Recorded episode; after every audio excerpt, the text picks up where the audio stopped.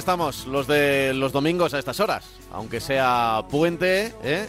aquí nosotros nos encontramos siempre. El que te habla, Pablo Juan Arena, aquí al micrófono, y nuestro y nuestro Francis Fernández. Hola Francis, ¿qué Hola. tal? muy buenas. ¿Qué tal? Buenos días. ¿Cómo estás?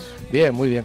Seguimos con calor, esperemos que, Sí. que como, como decía... Bueno, pues este, bueno. este fin de semana Sí, ya ha este refrescado se- un poquito, Sí, ¿eh? ha refrescado, pero de todas maneras, bueno, depende de las zonas, pero sí, y que llueva, que llueva, que lo que ha caído en Galicia tenía que caer en todos los lados, o sea, que, Sí, que ha llueva, sido, que llueva. sí, ha sido una semana un tanto extraña, Sí, con mucho calor. Bueno, eh, incluso nuestros Hasta- amigos de Canarias eh, Sí, sí, a los sí. peques les dejaron sin, bueno, los peques y no tan peques les dejaron sin clases, Sin porque no, no están acostumbrados a eh, no, sus, sus- las, las aulas no tienen aires acondicionados porque no, no los es. necesitan, tienen siempre temperaturas elevadas pero suaves. eso es. Eh, y sin embargo, claro, es que no podían estar ni en casa. Eh, Eso- Tengo algún amigo por allí que, que me decía que todos sudando, sudando y sudando. Claro, por- por- y por era la inaguantable. Era Sí, inaguantable, claro. sí, por la humedad y por la. Eso es lo que pasa en muchos países de Europa, que ya al norte de los Pirineos, pues hay relativamente poco aire, poco aire acondicionado. Entonces, ¿qué es lo que pasa? Pues claro, que vienen estos esto- estos calores inusuales y, no te puedes meter en ningún lado porque no tienen aire acondicionado, ¿no? Entonces, bueno, eso se lo, se lo van a tener que, ver en, esos países donde hasta ahora tenían eh, buen- buena temperatura en verano, pues que, bueno, que ahora van a tener que gastárselo en aire acondicionado para poder eh, sobrevivir a, lo que, a lo que nos espera, por desgracia. Ya. Eso es así. Bueno, nosotros vamos a seguir hablando de- del coche nuestro de cada día, eh, que ya sabes que es de lo que trata este marca coches, ¿vale? Hablar de lo que tenemos a partir de, bueno, de, de- de ya mismo y que se nos echa encima, que es el año 2024, con, con Sí. unas cuantas novedades, Sí. sobre todo en cuanto a reglamentaciones, también novedades en cuanto a, a nuevos modelos. Parece que ya el tema pandémico, ese parón que hubo con las inercias que siempre cuesta poner en marcha otra vez la, la maquinaria, pues no solo van a ser novedades que lleguen desde China, habrá, habrá más Sí, novedades espe- de, esperemos, esperemos. de otros países. Pero bueno, eh, entre los contenidos ya sabéis que siempre eh, os tenemos a vosotros. Así que podéis escribirnos correos electrónicos a marcacoches@radiomarca.com. marcacoches@radiomarca.com. Y tenemos que empezar, Francis. Tenemos que hacerlo desde ya. Con, eh, fíjate, una noticia que es de un utilitario que, que- del que seguro que nos van a preguntar mucho, que es el Peugeot 208. Tenemos noticias sobre cuánto va a costar, que, que es importante, ¿no? que es importante, sí, y los hago a colación porque la verdad es que los precios para mí no son, no, no es que no sean competitivos, es que son elevados, pero bueno, el sí, el, el 208 es un coche que está, digamos, teniendo un éxito comercial muy importante. eh, Quizá, vamos, sin, sin quizá, su gama que es bastante, bastante amplia para lo que se estila ahora y sobre todo también sus niveles de electrificación. Es un coche al que se le eh, se, se presenta o se dan los precios ahora de, de lo que es el restyling, no es un, un cambio radical, es un coche que lleva unos años en el mercado y ya digo, recibiendo pues los parabienes de muchos de los usuarios que se, se deciden por su compra. ¿no? Eh, es un coche de 4,06 metros, es un coche compacto, eh, eh, lo que llamamos nosotros compacto, que era 4 metros, aunque el compacto era el Golf, ahora pues son los de la categoría inferior porque crecieron bastante en su momento. Tiene el estilo es idéntico, ya digo que solamente cambian las llantas, algún acabado y poco y poco más en, el, en cuanto al, estilo para ponerlo al día. Tiene un motor de base, el 208 base, con un motor de 75 caballos que ya arranca desde los 8.200 euros. Esto por eso he dicho que el precio es espectacularmente elevado. No es que sea el único que tenga ese precio elevado, pero 18.200 euros por un coche de 75 caballos, cualquiera, cualquiera de nuestros oyentes pues podrá darse cuenta de que es un coche con 75 caballos quizá para comprarlo si nos vamos a mover por ciudad, pero poco más, porque salir a carretera con un coche de 75 caballos y con el peso que tienen ahora todos los vehículos, porque tienen mucho equipamiento, pues no es muy recomendable. Y bueno, y son 18.200 euros. A, a continuación, el Alur con 101 caballos cuesta 21.100 eh, euros. Eh, el GT, el más deportivo, también con el mismo motor, 23 23.400. Y luego ya tenemos, eh, empezamos a hablar de los eh, vehículos dotados de alguna electrificación, el Alur Hybrid 100E con 101 caballos también, 23.750 euros, el GT Hybrid 26.050 y luego tenemos el GT Hybrid con 136 caballos que se va a 27.050 euros y por último ya mm, totalmente separado del resto de la gama el eléctrico puro el E208 con 156 caballos que nos lo ofrecen por nada menos que 38.500 eh, euros ya digo que no es que esté no es que sea un coche que esté especialmente eh, poco, mal situado en el tema de precio eh. están todos más o menos por el estilo lo que sí está mal situado es la cantidad de dinero que nos piden por un coche de 4 metros, que debería ser eh, bastante menos. Y bueno, y no digo, no digo el eléctrico, porque el eléctrico ya sabemos que son muy caros, pero el resto, arrancar de, de, los 18.200 euros a mí me parece un poco, un poco excesivo, vamos. Ya, ya, sí, queríamos empezar con esto porque es un es un contenido, es un argumento que, que hemos ido repitiendo en, en, los, yo creo ya últimos meses, desde febrero más o menos. Eso oye, los coches, la inflación está subiendo y es sorprendente porque había habido durante muchos años no habían subido, habían subido los eh, me cuesta explicarlo otra vez de nuevo, ¿no? Pero, pero el, coche de acceso, es decir, el más barato que podíamos acceder, por ejemplo, un 208 de Peugeot, que es el más pequeño, es verdad que, existe, que ha existido durante, no sé si ahora mismo está en la venta el 108. Me parece que no. No está, ¿verdad? Pero bueno, ha existido en algún momento que todavía era más, mm, bueno, más, una opción más, ciudadana. Pero, pero digamos que es el de entrada, ¿no? imaginemos, alguien cumple 18 años, eh, se saca el carnet de conducir y eh, quiere un coche nuevo en vez de un coche de segunda mano, ¿no? El 208 o en su momento el 205 era, era una opción, era una opción, era el digamos un coche pequeñito que cumplía su que cumplía su función, ¿no? Bueno, pues eh, ahora nos encontramos con que, claro, es que se, acerca a los 20.000 euros. A los 20.000 euros, cuando antes este tipo de coches, y sobre todo con una motorización, has dicho, de, de menos de 100 caballos, de 75 y demás, pues estaba en, en 9, 11, 12, como muchísimo. ¿no? Tú lo has dicho, el 108 era un coche que ya no se, que ya no se, no se fabrica, pero lo que sí es verdad es que eh, eh, eso ha dejado al 208 como el coche más pequeño de la gama de Peugeot en España y que el coche más pequeño de Peugeot, una marca tradicionalmente, vamos, una marca generalista y que tradicionalmente nos ofrecía coches a un precio lo mismo que Citroën, lo mismo que SEA, lo mismo que Renault, a un precio bueno, pues lo que tú decías, que hubiera un coche de 10.000, de 11.000 euros, de, de 9.000 incluso, pues ahora resulta que nos estamos yendo a 18.000 euros para el coche más barato que ofrece ahora mismo Peugeot al mercado. Que insisto, y lo digo, no es solamente Peugeot, son todas las marcas. Ya, ya, ya. No, no, sí, es, algo generalizado. ¿eh? Bueno, lo, lo, vemos con este Peugeot 208, pero es algo muy, muy generalizado. Esto de que los precios, la inflación en los últimos años en, los coches han, subido. Ya te digo, los, modelos los modelos iban subiendo de precio. Por ejemplo, un Golf GTI, ¿no? Un modelo codiciado, pues No, es lo mismo lo que valía en el año 2000 que lo que vale en 2020, de acuerdo. Pero para alcanzar, digamos, el primer coche de, toda la gama que entras a un concesionario y dices, venga, ¿cuál es el coche más barato que tienen con la motorización más barata que, bueno, pues te, ofrecían pues, pues, pues eh, el, el, coche más accesible, ¿no? Y ese estaba cerca, rondando los 10.000 rondando. Pues, a ver, hablo en las marcas pues generalistas, ¿no? sí, la marca generalista, efectivamente. Y, eh, pues un 4K, un, Seat Ibiza, eh, o un, bueno, o incluso como el Peugeot 208. Pero, de pronto, mm, casi casi sin darnos cuenta de, un tiempo a esta parte, pues eh, se han subido estos precios así está la cosa, que tampoco vamos a salir a la calle con pancartas ni antorchas. No, no, porque, pero... Porque, eh, pues ante, ante ¿cómo se dice? Ante, ante el vicio de pedir, ¿no? De, que, la virtud de, no dar, que es, claro, que, no es lo que está pasando. de no ¿Qué es lo que está pasando? están bajando las ventas, claro. Que es lo que está- no es que estén bajando, pero digamos que no están al nivel que deberían estar.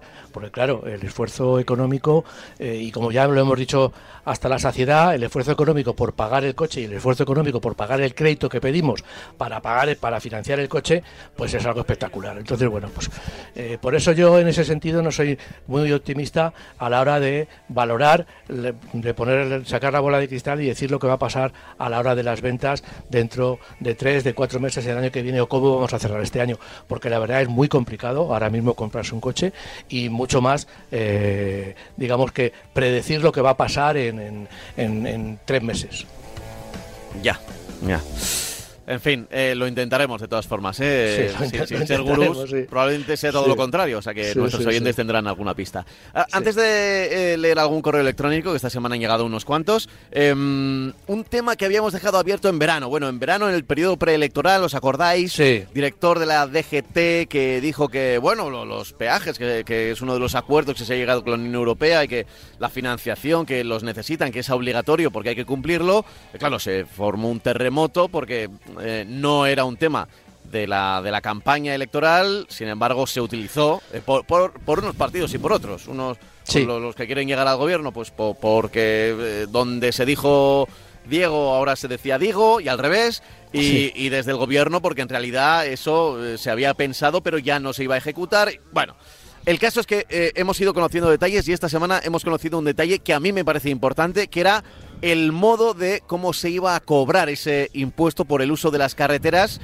Eh, bueno, ellos creo que no lo decían por el uso, creo que, que desde el gobierno se dijo eh, un impuesto Bueno. por contaminar, por contaminar, no tanto Bueno. por el uso de la carretera, sino Por- contaminar usando esa carretera. De, de todas maneras, estaban, se- la, la Unión Europea, digamos que no nos daba dinero, no nos daba uno de los fondos por que tenían que teníamos que sacar dinero de alguna manera para financiar la- el mantenimiento de las carreteras, eso decían. Pero bueno, eh, por mantenimiento, por contaminación o porque el Pisuerga pasa por Valladolid, al final iban a poner un impuesto. Se ha conseguido que no se ponga, eh, ha habido unas, unas conversaciones, pero en realidad Bueno, el, el motivo de la- gracias a las elecciones gener- También, generales. también. Que es que a Eh, veces, a veces se funciona, pues Sí. eh, es un poco lamentable, pero Sí, sí, pero es así. pero si no llega a haber elecciones, es decir, si las elecciones llegan a ser hace dos años o y ahora Sí, estábamos sí, en un periodo nos- no electoral, nos hubieran puesto probablemente este impuesto habría Eh, caído. Efectivamente. Entonces, bueno, pues lo que es, la noticia no es, la noticia es que en 2024 no va a haber peajes, cualquiera sabe lo que va a pasar en 2025, pero lo que sí es verdad eh, es que eh, se, ha, se ha hecho, se ha escrito mucha, muchas noticias a base de cómo se iba a cobrar ese impuesto, ese impuesto, ese, ese peaje, porque evidentemente de las autopistas de peaje que ahora ya no lo son, han desaparecido todos los, los sistemas de, de- de la- las garitas donde se separaba el coche y se sacaba o, o los vía T. Entonces, ¿qué es lo que van a hacer? Pues no iban a hacer lo de Portugal, sino coger un sistema, ni, la ni siquiera la pegatina, el- el- el- una pegatina en el coche que la compras y te cobra por un mes, por dos meses, por una semana, por un año, se iba a hacer como está en Alemania, que yo la verdad es que eso es algo que desconocía, que es mediante GPS. Es decir, el coche tiene un transponder que está emitiendo a, a un, supongo que será un satélite, ese satélite nos capta entrando en, una, en la zona donde debemos pagar, nos capta al principio y directamente, mediante evidentemente una, una tarjeta de crédito asociada a la matrícula del coche o a ese transponder, pues nos va a cobrar directamente al banco los 5, los 10, los 20, los, los euros que, que fueran.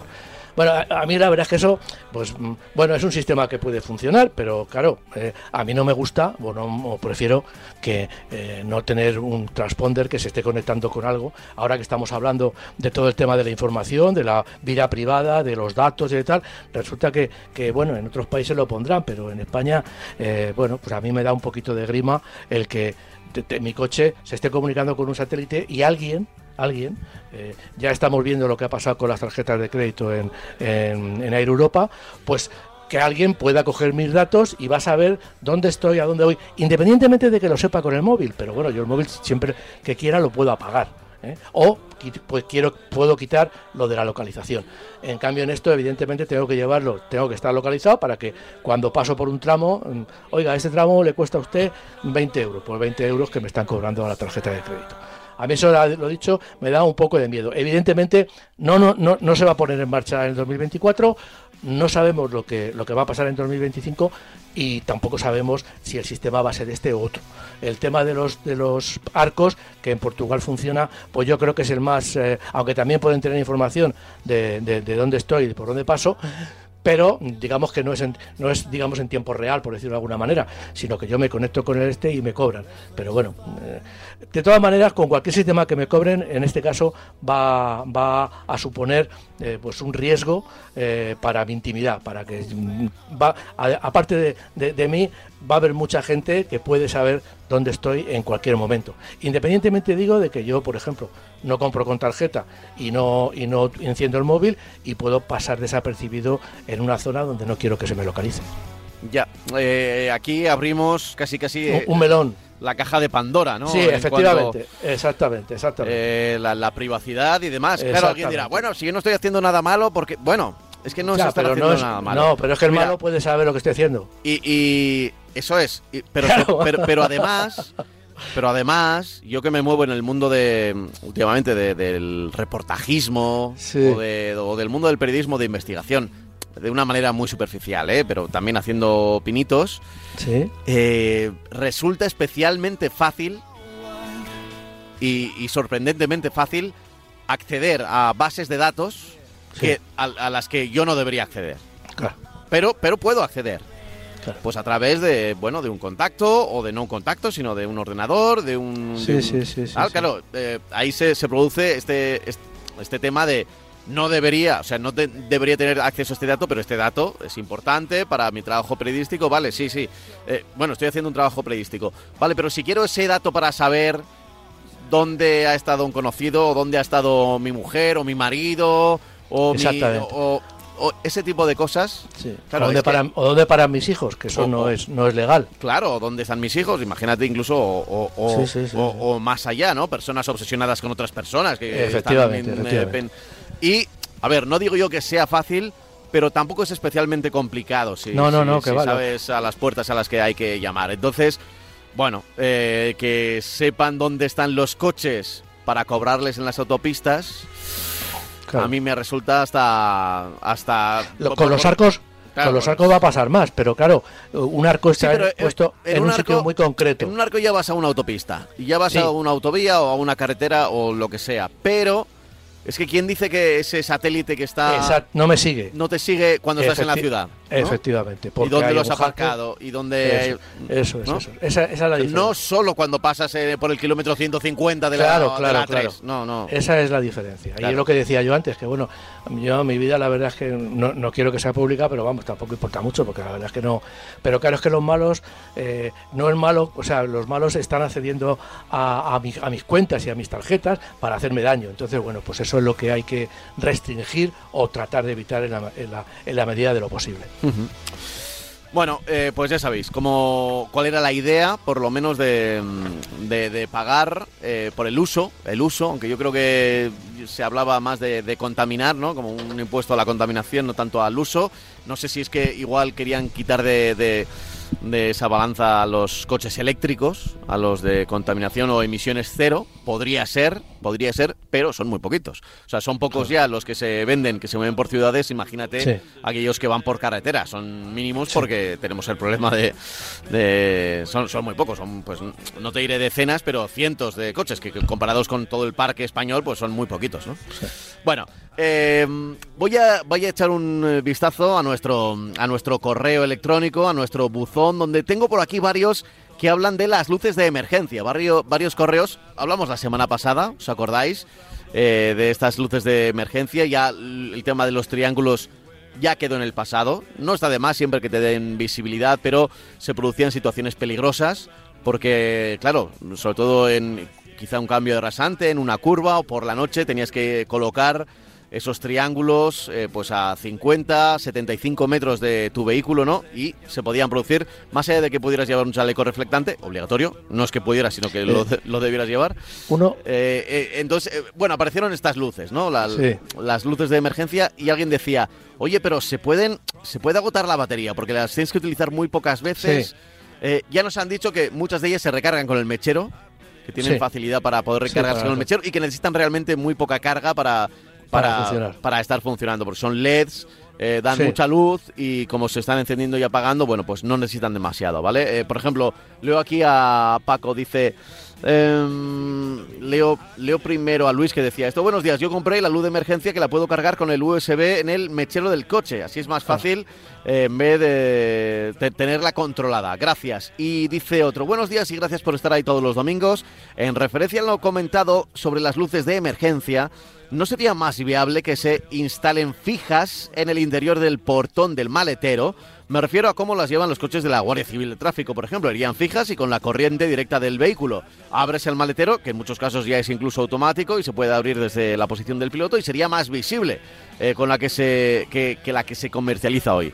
Claro, a ver, este sería un sistema perfecto, pero a ver, tiene sus pegas de la casuística. Primero, no todos los coches se pueden abrir desde el maletero, no todos tienen portón siquiera, o un maletero visible, o incluso puede suceder que esté lloviendo y que si abres el maletero, sobre todo en los que tienen tres cuerpos, pues, pues no, no te merezca la pena y te, te, plantees si merece la pena abrir el maletero o no. De todas formas, está muy bien. Esto yo creo que en su momento ya lo utilizaba Mercedes con el triángulo. Si abrías el maletero de, de los Mercedes, aparecía el triángulo debajo de debajo de la tapa, de tal manera que se abría en 90 grados y ya, eh, digamos que estaba la indicación del triángulo. Eso mm. recuerdo en modelos antiguos, de hace ya bastantes años. era más un sistema de transporte de, colocar el, triángulo. Sí, que luego ese mismo triángulo era el que lo podías... Eh, claro, por ley lo tenías que separar del vehículo. Entonces, mm.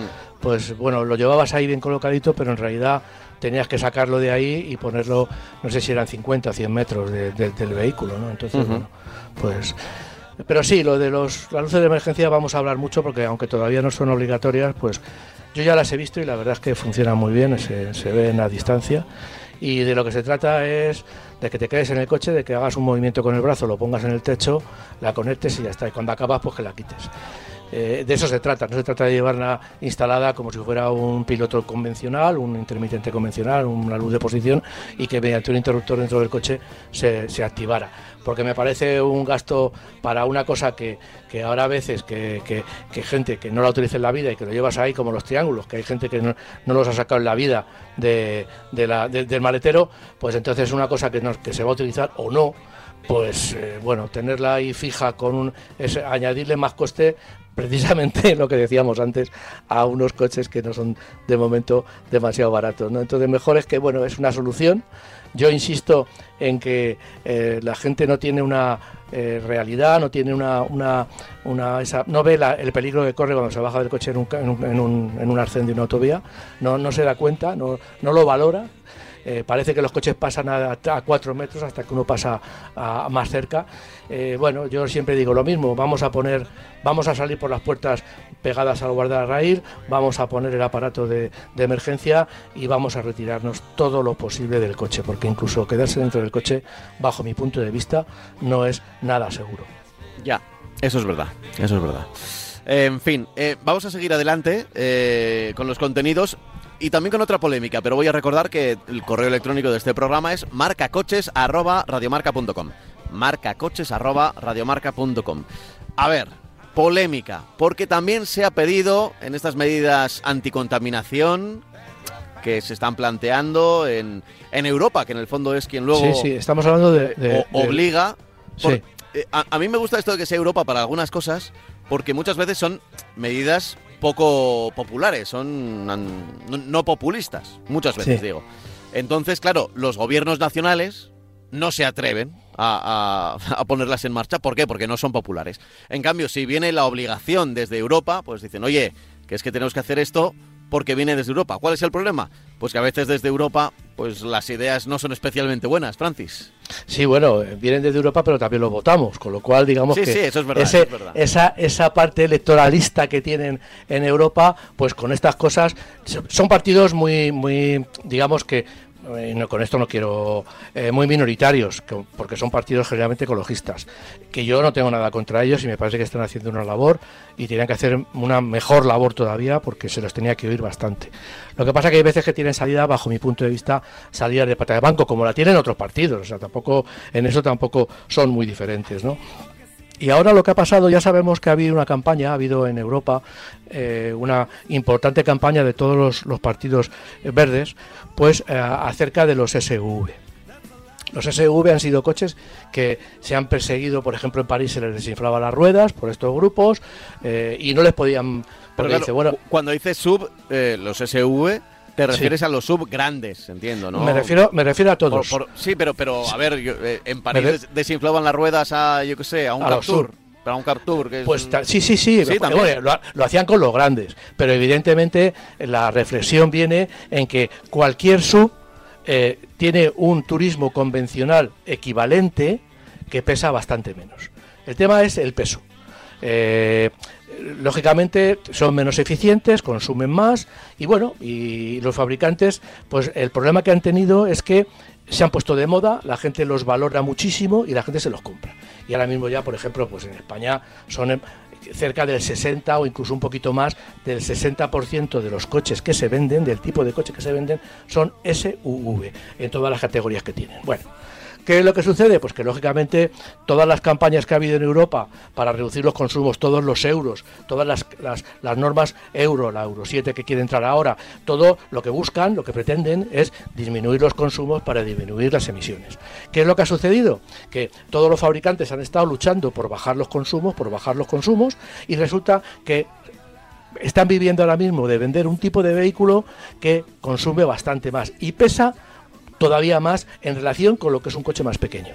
Eh, un SUV pues tiene un aumento de peso que puede llegar a los 150 a los 180 kilos con relación a un coche convencional, sobre todo aquellos que llevan ya tracción integral.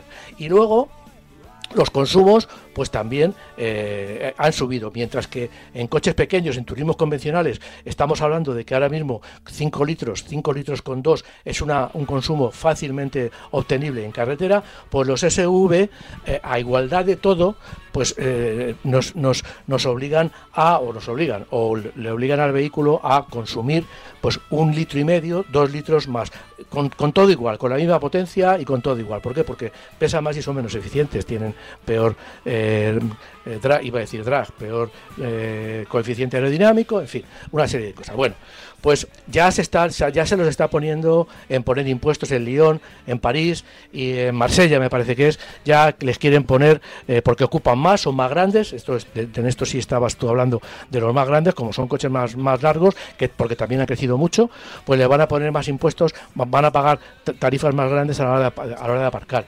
Como pesan mucho, pues les iban a poner un impuesto especial a, a estos vehículos. Pero es que ha habido un grupo ecologista que yo no sé quién es, no lo sitúo bien en Europa, lógicamente, que está hablando de imponer un carné, un nuevo carné a los a estos para conducir ese tipo de vehículos, porque como son más pesados, pues resulta que son más difíciles de conducir. Dicen que querían ponerle un carné que fuera B+. A mí me ha sorprendido esta noticia que he leído.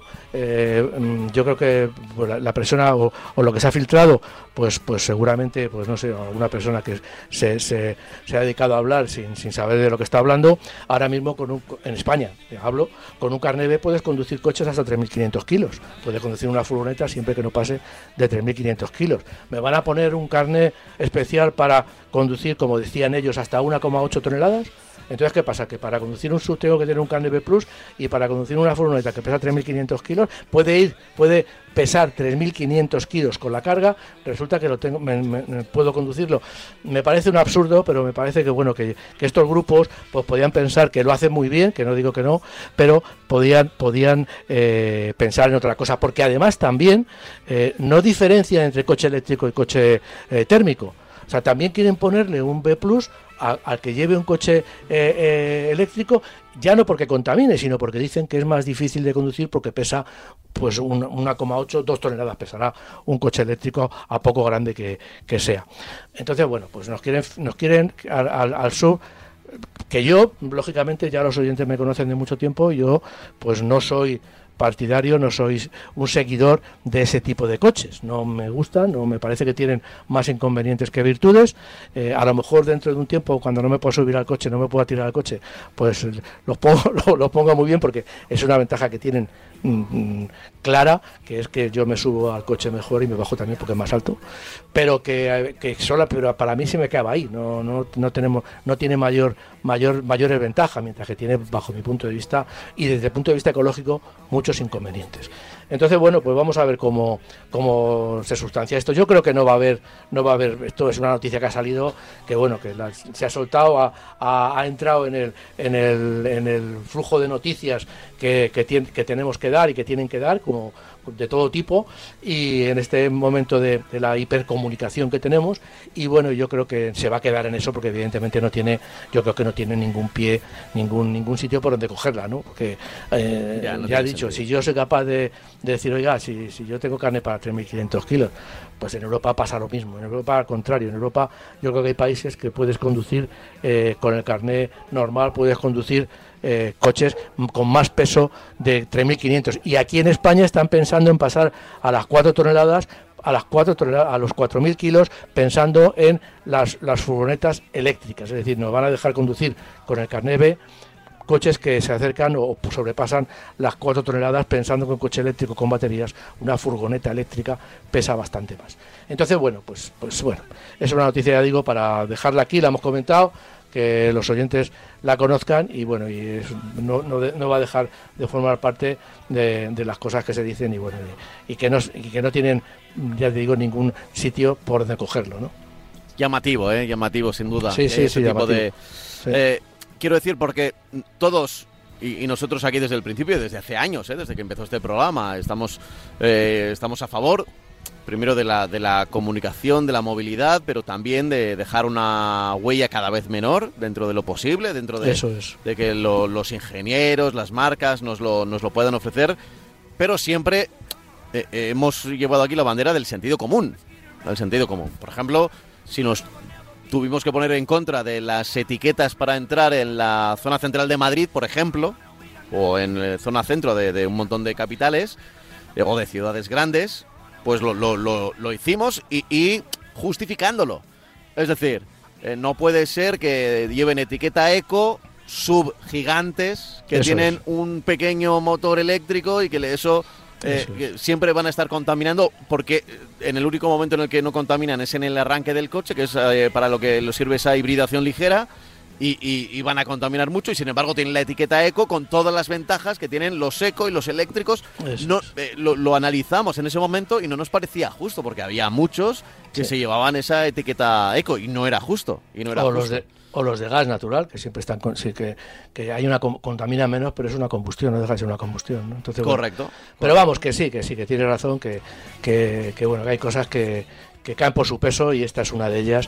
Y bueno, y lo de los, de los sub, pues lo mismo también. Ahora se, se, vuelve a hablar otra vez del cambio de, etiquetas, vamos a ver en qué queda, pero se está hablando del cambio de etiquetas porque como llega a 2024, pues ya va a haber coches que no van a poder entrar en determinadas zonas de las ciudades, ¿no?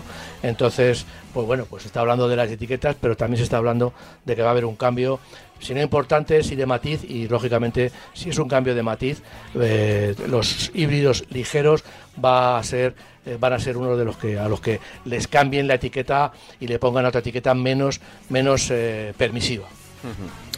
Voy a leer unos cuantos mails que tengo por aquí, unos correos electrónicos. Mira, dice uno, a ver, es un tema quizá también repetitivo, pero bueno, como hay novedades cada cierto tiempo, casi casi cada mes, eh, lo vamos a, repetir. Lo firma Pedro y dice lo siguiente. Buenos días, ¿cuáles son las marcas chinas que se venden en España, tanto en eléctricos como en normales? Saludos. Claro, nos ha oído tanto hablar de las marcas chinas, de las marcas chinas, que igual a veces no ha quedado claro cuáles son las marcas chinas, ¿no? Bueno, no pues podemos decir todas porque es verdad que ha habido un aluvión de, pues muchísimas marcas, pero, las más, las más conocidas, Por ejemplo, Beide es una de ellas, una, una marca muy importante. BAIC Bike también es otra marca muy importante. Está, eh, vamos a ver, aquí estoy leyendo. Eh, Eh, MG, por supuesto, MG se me pasaba esta. MG, MG también es otra eh, marca eh, muy importante. Eh, Wei también es otra marca de, de- de coches chinos. SWM también. En fin, hay muchísimas marcas. Omoda también es otra marca que está entrando en el, en el mercado. Eh, en fin, unas están entrando. Lincoln Co. también es muy importante. Esta sobre todo esta. Co. Esta, Lincoln Co. y BID son, y MG son, por decirlo de alguna manera, las tres marcas que han entrado antes y que son muy importantes en el mercado, no solamente español, sino en el mercado europeo. ¿Eh? Entonces, porque está vendiendo muchos miles de vehículos. Ya digo que hay muchas y más que y más que van a que van a ir poquito a poquito eh, desembarcando en, en- Europa y lógicamente en España también. Ya.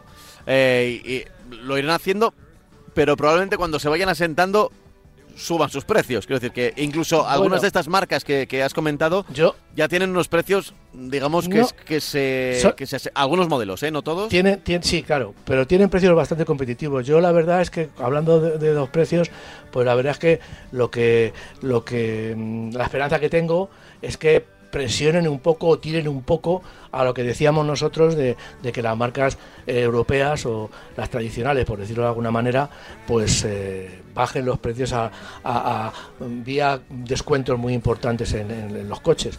Porque lo primero que no van a poder luchar, con esos precios no van a poder luchar con, con estas marcas. Eh, con BID, por ejemplo, van a poder luchar mal con, con E- y con MG están perdiendo el están perdiendo muchísimo terreno porque hay que recordar que MG tiene un modelo que es el más vendido en los dos últimos meses en España. Entonces, bueno, pues o, cambian o van a tener problemas. Eh, pero vamos, pero ya digo que, más que subir ellos los precios, yo creo que lo que lo que tirarán, espero, eh, espero, es que tirarán de la, de la, del precio de, de las marcas convencionales y que mediante descuentos pues nos hagan un poquito más fácil la compra de los coches tradicionales. ¿no? Pero vamos, eh, lo- los chinos, hay que decir también que hay pocas marcas chinas que estén vendiendo coches no electrificados. MG es una de ellas, pero el resto están vendiendo coches eléctricos puros o electrificados o híbridos enchufables. Tengo por aquí una consulta eh, que es precisamente sobre una compra. Es un coche de segunda mano. La, la firma Enrique y dice lo siguiente. Desearía opinión sobre un BMW X3 ¿eh? Sí. Eh, 2.8 diésel. Es automático, tiene cuatro años y en cuatro años le han hecho 120.000 kilómetros. Y lo puedo comprar por 28.000 euros. Todas las revisiones en taller oficial de BMW. Gracias. ¿Qué le decimos? Bueno, no nos dice en qué zona vive, para qué uso le, le- va a dar, pero eh, con estos datos... Yo, yo el otro día contestamos, ¿te acuerdas? Una, una noticia de la que no, no, no- hemos tenido un... no, no- se ha puesto otra vez en contacto con nosotros. Bueno, no, era, perdón, era una noticia, hablamos con, el, con la persona. Sí, ahora ya me acuerdo, me acuerdo perfectamente, hablamos con la persona. Yo le querría repetir a este oyente pues lo mismo que le dije a, esta persona que se quería comprar un, un 2, un X2, un... sí, eh, un X3 a mí me parece un coche estupendo, eh, cuatro años, 120.000 kilómetros, 28.000 euros, vale, me parece, bueno, 120.000 kilómetros a mí me parecen muchos. eh, Si- siempre, siempre que un coche de segunda mano supera los 100.000 kilómetros, Claro. A ti tú ya le pones a mí, a- yo ya le tengo, sí, ¿sabes por qué? Porque yo creo que hay ofertas, aunque les salgan un poquito más caro, pero seguramente va a encontrar ofertas con menos kilómetros y eh, yo es que tengo en la cabeza el que eh, es un arma de doble filo el, el llegar a un coche premium eh, como es, un- como es un BMW o un Mercedes o un Audi o un Lexus o estos coches que hay por precio eh, es un arma de doble filo porque sí, yo accedo a un coche eh, de lujo, muy bien puesto, seguramente con mucho equipamiento, muy muy bien mantenido, por poco dinero. Pero es que luego el mantenimiento, mm, a partir de ese momento yo voy a pagar lo mismo por cambiar el aceite o reparar una avería que lo que está pagando un tío que se ha comprado un BMW de 70.000 euros, 80.000 euros.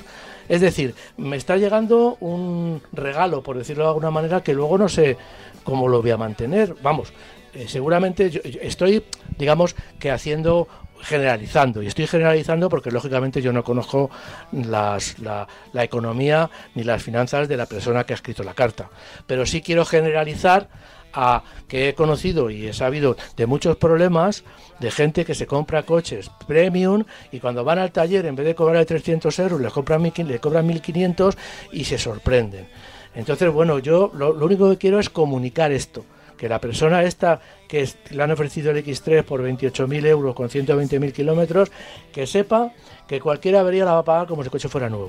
Entonces, yo le doy dos consejos. Uno, que busque un BMW en el parque con menos kilómetros y aunque pague un poquito más, o directamente, como he dicho mil veces, por ese dinero va a encontrar coches también de segunda mano dentro de una marca generalista, otros sub por, por menos dinero y sobre todo con muchos menos kilómetros. Entonces, bueno, yo eso es lo único que le puedo decir, porque ya digo que tengo, vamos, he tenido mm, pues eh, gente que se ha comprado ese tipo de coches y luego cuando se le ha roto la caja de cambios, que no digo que se vaya a romper, ojo, pero son cosas que pueden pasar. Cuando se te rompe la caja de cambios y te dicen que tienes que cambiar y te, y te dicen que cuesta 7.000 euros, pues claro, dices, hombre, dices, pero vamos a ver, si una caja de cambios de un Peugeot me cuesta 2.500, eh, bueno, pues ese, ese es el tema que yo quiero destacar. Luego, evidentemente, yo le animo a este oyente a que haga lo que quiera. Bueno soy yo para, para decir, yo solamente le estoy dando mi opinión honrada y porque, bueno, pues me muevo en este, en este terreno, en este, me muevo en el gremio y he visto cosas desagradables en el sentido de gente, pues eso, que, que luego se lleva unos disgustos muy gordos porque, porque tiene que vender el coche, mal vender el coche, porque claro, las averías son las que son, las, averías, incluso el mantenimiento, ¿eh? incluso el mantenimiento. Ya. Eh, casi siempre, casi siempre, en eh, muy poquitos casos, si un coche de segunda mano supera los 100.000 kilómetros, aquí nosotros no te lo vamos a, recomendar porque mm, puede venir con sorpresa. Aunque haya pasado las revisiones, como nos dice aquí, no haya habido ningún problema, pero es que, claro, a partir de 100.000 kilómetros, que igual pueden ser un poco más o a veces un poco menos, pero ya es cuando, pues, eh, vibraciones, piezas, mantenimientos, la, vida, la vida de, las piezas de, de, de, todo. Claro, son, son 120.000 kilómetros, pero claro, en cuanto le haga el 80 en, en cuatro años o en cinco años, pues ya se está poniendo en 200.000 y ya a partir de ahí, pues los coches que es lo que tú dices, no solamente es lo que se gasta, lo que tenemos que cambiar porque se gaste, sino también cosas que se deterioran, rótulas, en fin, una serie de, elementos del vehículo que lógicamente sufren y que hay que, hay que eh, porque el mantenimiento no incluye el cambio de aceite nada más y el líquido de limpio parabrisas. Cuando ya pasamos a, a unos kilometrajes, el mantenimiento ya incluye determinadas piezas del coche que hay que cambiar en previsión a entonces eh, pues en previsión de perdón pues pues pues ya digo, eh, eh, yo es que tengo esa opinión, no sé, a lo mejor otra persona le da otra opinión, pero bueno, eh, seguramente habrá gente que se compra un coche con 100.000 kilómetros y le hace otros 200, pues seguramente, pero no me quiero meter en líos y yo entiendo que el mercado ahora mismo de coche usado, aunque está muy caro, pero yo creo que si, se mueve un poquito más o, o pone un poquito más de dinero encima de la mesa, seguramente podrá encontrar incluso, ya digo, un BMW con unos pocos menos de kilómetros y lógicamente con una garantía mayor. ¿no? Ya, seguro. Em, vamos a dejar eh, por el momento los correos electrónicos. Ya sabéis que los podéis enviar a marcacoches@radiomarca.com. Sabemos que hoy hoy sábado, o sea, hoy, sábado digo, hoy, hoy domingo, que es con este puente tan largo y que igual hay menos gente de las habitual. Un consejo, si, si tienes operación retorno esta tarde, mmm, precaución. Despacito, despacito. Despacito. Despacito, vamos, y luego, con mucha precaución. Y luego paciencia si es que te toca eh, atasco a la entrada de las grandes ciudades. No pasa nada. O sea, nadie se ha muerto en un atasco, ¿eh? por esperar. Nadie se ha muerto. Bueno, no, no, nadie se ha muerto, al revés. Precisamente cuando, cuando llega la impaciencia, cuando alguien intenta adelantar, cuando alguien intenta ser más listo que el resto, cuando pasan los accidentes. Así que, bueno, si te toca atasco de regreso, pues paciencia en la retención, en el atasco y, ya está. Y puedes poner la radio, que estaré, por ejemplo, yo contándote cosas de, fútbol, el, Noruega-España, por ejemplo. Si no, también nos puedes escuchar este programa en podcast, ¿vale? En cualquier momento. En tu móvil, lo conectas al coche, pero en el móvil, en Spotify, en Evox, en Apple Podcast, en Google Podcast, puedes poner marca coches separado. Yo creo que si lo pones junto también sale, pero eh, marca coches y podcast. Para ponerle una, palabra que sea un poco más, ¿vale? Para afinar un poquito más. Y ahí estaremos nosotros con el último programa eh, de, que, hayamos emitido aquí en Radio Marca. Eh, volvemos a nuestro guion habitual, Francis, porque estamos ya en los últimos 10 minutos y tenemos que hablar de, unos cuantos modelos. Por ejemplo, del Opel Astra Sports Tourer. Bueno, el Opel Astra es un nuevo producto ya nacido con bajo la supervisión de del grupo Estelantis, por supuesto con plataformas, con elementos mecánicos del grupo. En este caso, lo que presentan, eh, lo que, de lo que dan los precios, por decirlo de alguna manera, porque ya se sabía, ya se conocía, es del Opel Astra Sport Tourer. Lo mismo que digo con la noticia anterior del coche, pues digo también que yo soy un seguidor de este tipo de vehículos porque creo que son una alternativa al sub más que interesante. Eh, bueno, es la variante familiar, como ya sabrán todos los oyentes del nuevo Opel Astra. Mide 4,64 eh, metros de, longitud, es un coche bastante, bastante largo, con un maletero de 597 litros hasta el borde de, la, luna trasera. Lógicamente, si cargamos hasta el techo, poniendo una rejilla adelante, pues podemos cargar eh, mucho más. ¿no? Eh, tiene 597 litros, tiene la versión con motor diésel o gasolina y 516 litros se reduce un poco para las versiones equipadas con un sistema de híbrido enchufable. El diseño y el interior no varía para nada con relación al, al, Astra convencional, únicamente sí la parte trasera, pero lo que es el frontal, lo que es los laterales, pues y lo que es el interior sobre todo, pues no varía, el salpicadero es el mismo, el coche está muy bien presentado, la verdad es que está muy bien, muy bien presentado y muy bien diseñado, ¿no? Eh, tiene lógicamente lo que decíamos, la, luna trasera, que muchos coches de este tipo la ponen un poco más inclinada, pero en este caso va bastante vertical de lo que nos beneficiamos a la hora de cargarlo.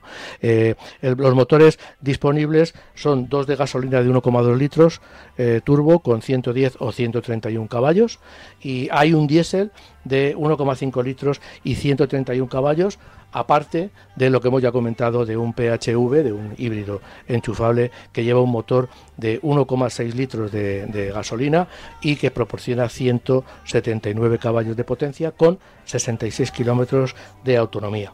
Su precio el precio, o sea, eh, se espera, eh, antes de los precios. como, siempre, como siempre que, hay una autonomía muy baja, recordamos que hay coches que tienen este tipo de, de autonomía precisamente pues para para ciudades o para ahorrar en los primeros kilómetros y demás. Porque, porque es, verdad que, como en muchos anuncios se está hablando de 500 kilómetros, 600, cuando alguien dice, oye, un híbrido 60, 50, 30 kilómetros de autonomía, eh, estamos hablando precisamente de eso, de que tiene tan poca autonomía, pero porque eh, se trata de ahorrar en esos primeros 30 kilómetros eh, que, muchas veces son, pues, si te mueves en ciudad, puede ser hasta, hasta lo que hagas de ida y vuelta. Eh, exactamente. Pero que tiene la ventaja de que tú tienes un motor de explosión, de que si se te acaba la batería, eso es. pues puedes ir, puedes ir, puedes irte a, Alemania sin tener ningún problema y tener que parar a cargarlo y perder tiempo, ¿no?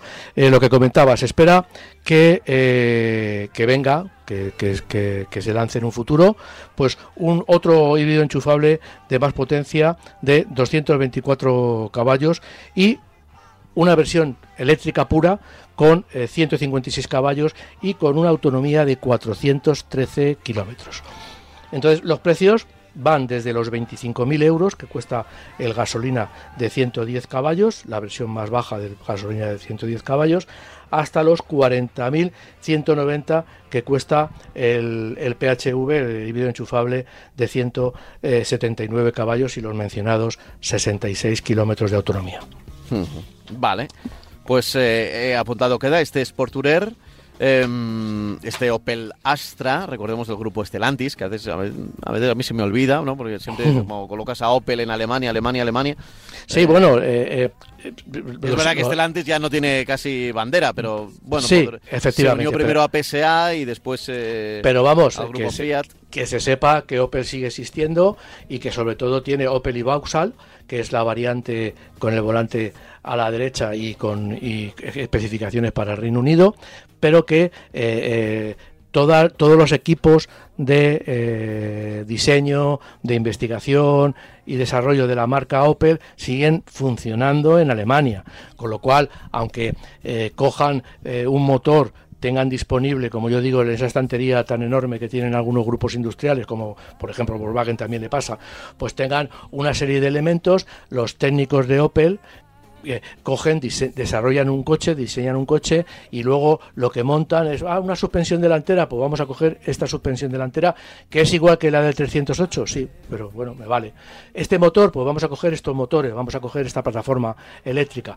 Para eso se hacen los grupos industriales grandes, para que cada fabricante coja lo que le interesa de, esa, de ese catálogo de, elementos técnicos y lo monte en sus vehículos. Con eso que se, consigue una economía de escala porque en vez de que el motor, este motor que hablábamos de, de, de 110 caballos, un 1,2 litros, en vez de montarlo en 5 coches que pueda tener Opel, a lo mejor se está montando en 25 que tiene todos los grupos Stellantis, con lo cual, bueno, pues es una economía de escala básica y muy importante. Pero, son, pero en realidad, bueno, la tecnología, como dicen en Opel, a lo mejor no es alemana está desarrollada en Francia, por ejemplo, pero lo que sí es verdad es que el coche, el diseño del coche y todos los técnicos son los que los que trabajaban antes en Opel cuando dependían de General Motors.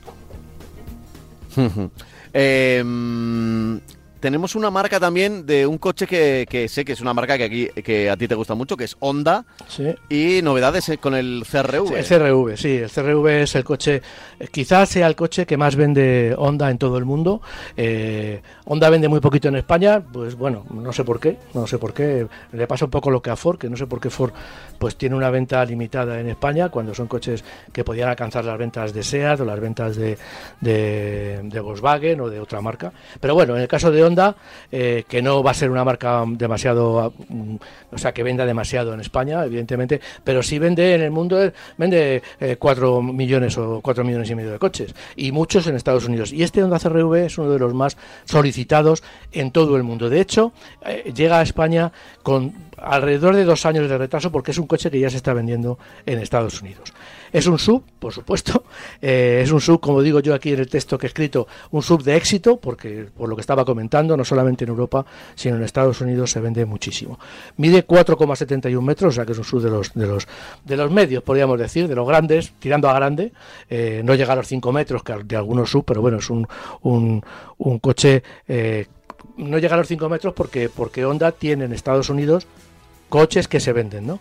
Con este con este se produce en China y se comercializa ya digo desde hace unos años en Estados Unidos eh, que se vende alrededor de 30.000 mil dólares eh, para Europa se ofrecen con dos versiones una híbrida y una híbrida enchufable el híbrido tiene una potencia, el híbrido y el PHV tiene una potencia de 184 eh, caballos y puede ser y puede ser tracción delantera o total.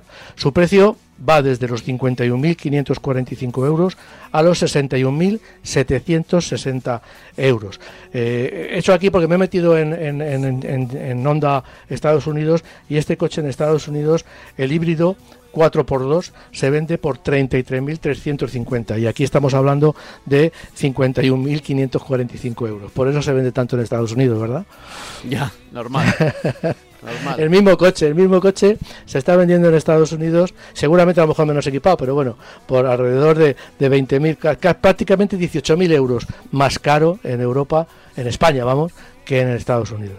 Sí, bueno, eso puede, puede ser normal. Al final el precio, empezábamos con precios de Peugeot y acabamos con precios de... Precios de, de CRV, de, Honda CRV, CRV que, que, es una de las joyas de la corona de Honda, además. ¿no? Sí, evidentemente, evidentemente. Aunque tiene, ya digo, eh, tiene sub de mayor tamaño que venden en Estados Unidos, porque la gama de Estados Unidos es muy amplia. Vamos, la gama de Estados Unidos, la gama de Honda, porque luego, bueno, pues desarrollada para Estados Unidos incluye un sub bastante más grande que el de que, que los 471 metros de, del CRV. En fin, eh, ya está sonando nuestro Glen Campbell, así que tenemos que ir despidiéndonos poco a poco. Eso sí, voy a recordar otra vez que podéis poneros en contacto con nosotros. Eh, recibimos cada mail, no podemos eh, sacarlos todos en antena, no podemos responder a todos. Hay mucha gente que dice, igual no lo escucho, igual lo escucho a medias o no escucho el programa. claro, nosotros no, tenemos la capacidad de ser un servicio postventa de, de una marca ni nada por el estilo. Y, a veces eh, es verdad que, nos llegan muchísimos mensajes eh, que, no podemos darle, darle salida. Hay muchos que son repetitivos, por ejemplo, los de las marcas chinas, solemos sacar alguno de vez en cuando, pues cada mes.